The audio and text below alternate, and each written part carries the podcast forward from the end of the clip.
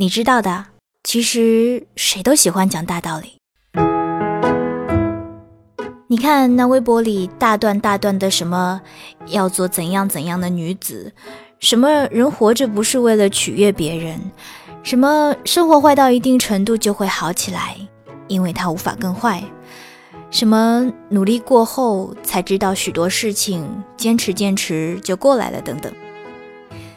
你们有人研究过这些类似微博的评论数和转发量吗？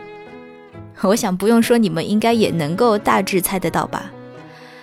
大家都特别喜欢听这些毫无实际用处的话，我也特喜欢，尤其是在某一些情绪异样的时候，遇到挫折的时候，独自一个人无所事事的时候，看到这些大道理，就会特振奋、特带劲儿、特有动力。是的。从现在起，我要好好努力了。再不加油，就太对不起自己了。可是五分钟以后呢？又继续对着满屏幕的文案工作，或是满书桌的作业本和试卷，抓耳挠腮，唉声叹气。当然了，也有可能在过了几天之后，脑海里突然闪过某些字什么的，呃，比如坚强啦、努力啦等等。但是无论怎么回想。也拼凑不出原本那个完整的句式，最后也只好作罢。谁让你关注那么多微博，每天看那么多，当然会同性相斥啦。我是觉着吧，其实偶尔记个一句最喜欢的作为自己的座右铭，可能会更有价值一点吧。你看，其实所谓的大道理，到头来也就只能给你一时打打气，真正面对困难的时候。还是需要时间，需要用自己的脑子，更需要靠自己的毅力，才能够达到一切。所以，我前面的这些话，算是在说大道理吗？我经常会收到很多听友发给我的邮件，有不少朋友会问我，如果遇到了喜欢的女生该怎么做，爱上了不该爱的人该怎么做？每天都觉得自己在为别人而活，要怎么找回自己等等，我总是会很有耐心的尽自己的可能说很多很多的道理。说道理谁不会呢？想必其实大多数问问题的朋友应该也懂的吧。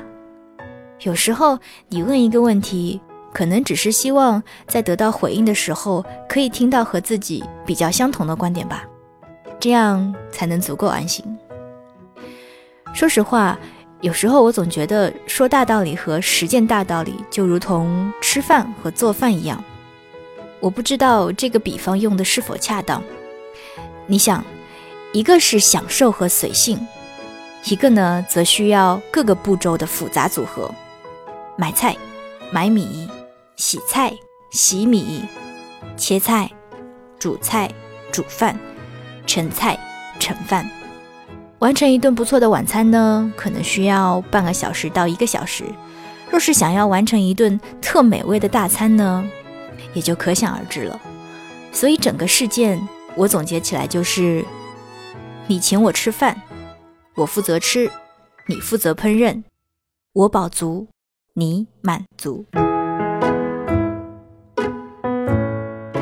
看到一个朋友写了这样的一句话。他说：“你成长的路上，我帮不了你什么。我能做的，除了腹黑和骂你，做不了任何温情。长大靠自己，每个人都是这么过来的。确实是一句又刻薄又客观的话。不得不承认，我特别认同这个观点。可惜我做不到，因为我一不腹黑，二也开不了那个骂人的口。”嗯，不是常有人比较五月天和苏打绿吗？说他们的区别在于，当你跌倒了，清风会问你疼不疼，阿信则会让你站起来。那么我想，我只可能会是那一个把歌曲送给你的人，然后很真诚的对你说一句：加油。我觉得人都是要靠自己成长的，疼不疼只有自己知道。要不要站起来，也只有自己能决定。我一直不觉得我有什么天大的本事，光凭几句话就能够拯救某个人之类的。